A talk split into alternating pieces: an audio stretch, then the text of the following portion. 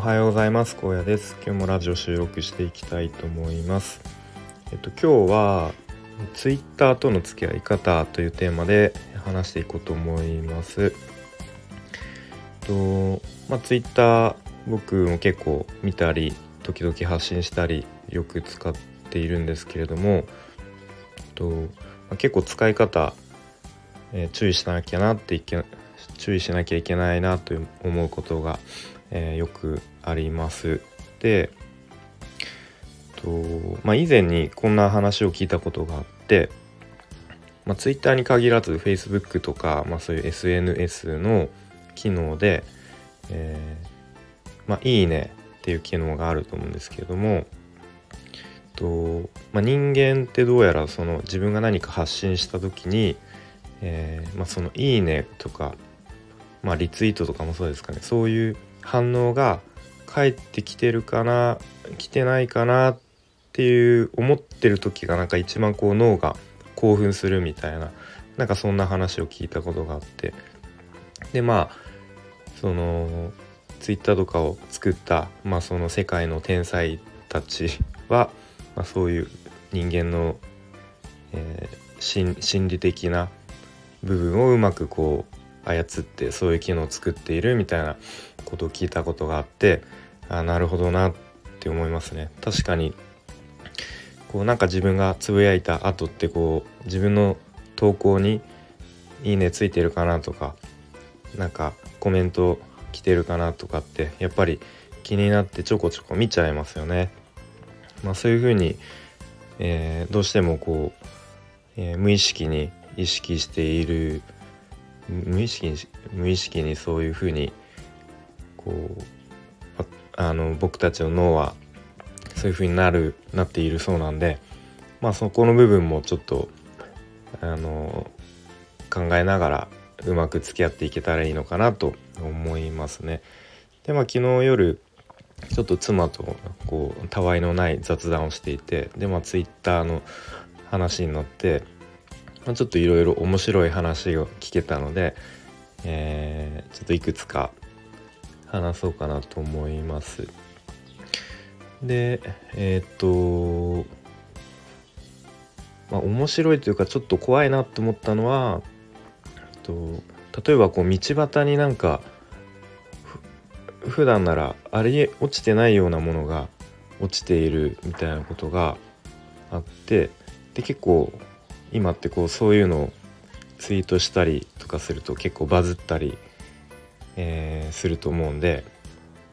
例えばなんか道端になんかこう魚の切り身が落ちてる みたいなのを見たらやっぱりこうつぶやきたくなるじゃないですか。でそういうのをつぶやいてしまうと実はそれはこうえっ、ー、とわ罠というかそのその人を特定するためのなんかそういう仕掛けられた罠であることがあると。でつぶやいてしまうとやっぱりその人のこう、まあ、過去のツイートとかも全部簡単に見れちゃうわけでまあなんかそういう点からもちょっとそういう変なものとかまあ変なものっていうかなるべくその場所とか特定されやすいツイートとかは、うん、あんまり控えた方がいいのかなっていうふうにえー、思いますね。であと面白かったのはと、まあ、妻はよ主にこうあの、ま、ママママさんアカウントを、まあ、フォローしたりしているそうででその中で、えっと、エイプリルフールになると、えー、その日だけこう違う人に名前も、えー、アイコンもガラッと変えてその人になりきるみたいなえ人が結構何人かいるらしくてあの、すごい面白い使い方だなと思いましたね。例えば、えー、まあ、ある人は、えー、その日だけ、えーハワイ大好きキラキラママみたいな名前に変えてもうそのツイートもそのキラキラ系ママになりきったこうえー、うん、そういう内容ををツイートするそうですね。そうすると、えー、まあフォロワーさんが何人か気づいたら減っているそうですね やっぱりそれを見てアイコンも名前も変わってるのでパッと見たら全く知らない人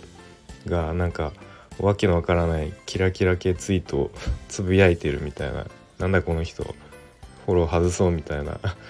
とになったのかなと思うんですけどまあうん。まあ別になんか誰も傷つけてないしなんかもうちょっとこうツイッターを面白く使っている例なのかなと思いましたね。うん、まああとは結構えっ、と例えば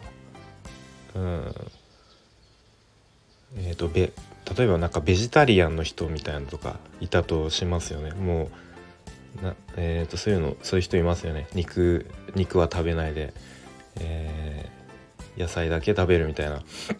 なんかそういう人って、まあ、自分のそういう趣味思考でやってるだけならいいと思うんですけど結構ツイッターとかだとそういうのを人に強制するというか人を攻撃してしまうみたいなそういうの良くないみたいなこうあるべきですみたいなこう、ね、主張を他人を攻撃してしまうっていうことも結構あると思うのでまあその辺はうまく距離を、えー、保ちながら利用していければいいなと思いますね。まあということで今日はちょっといろいろ話が飛んだんですけれども、まあ、Twitter との、えー、付き合い方というテーマで話してきました。と今日は仕事お休みでと前に撮った家族家族の写真の、え、データができたということですちょっとそれを取りに行ってまあその後公園で、えー、遊ぼうかなっていうプランでえー、まあ、今日一日過ごしていきたいと思います。それでは、えー、この辺で終わります。聞いてくれてありがとうございました。さよなら。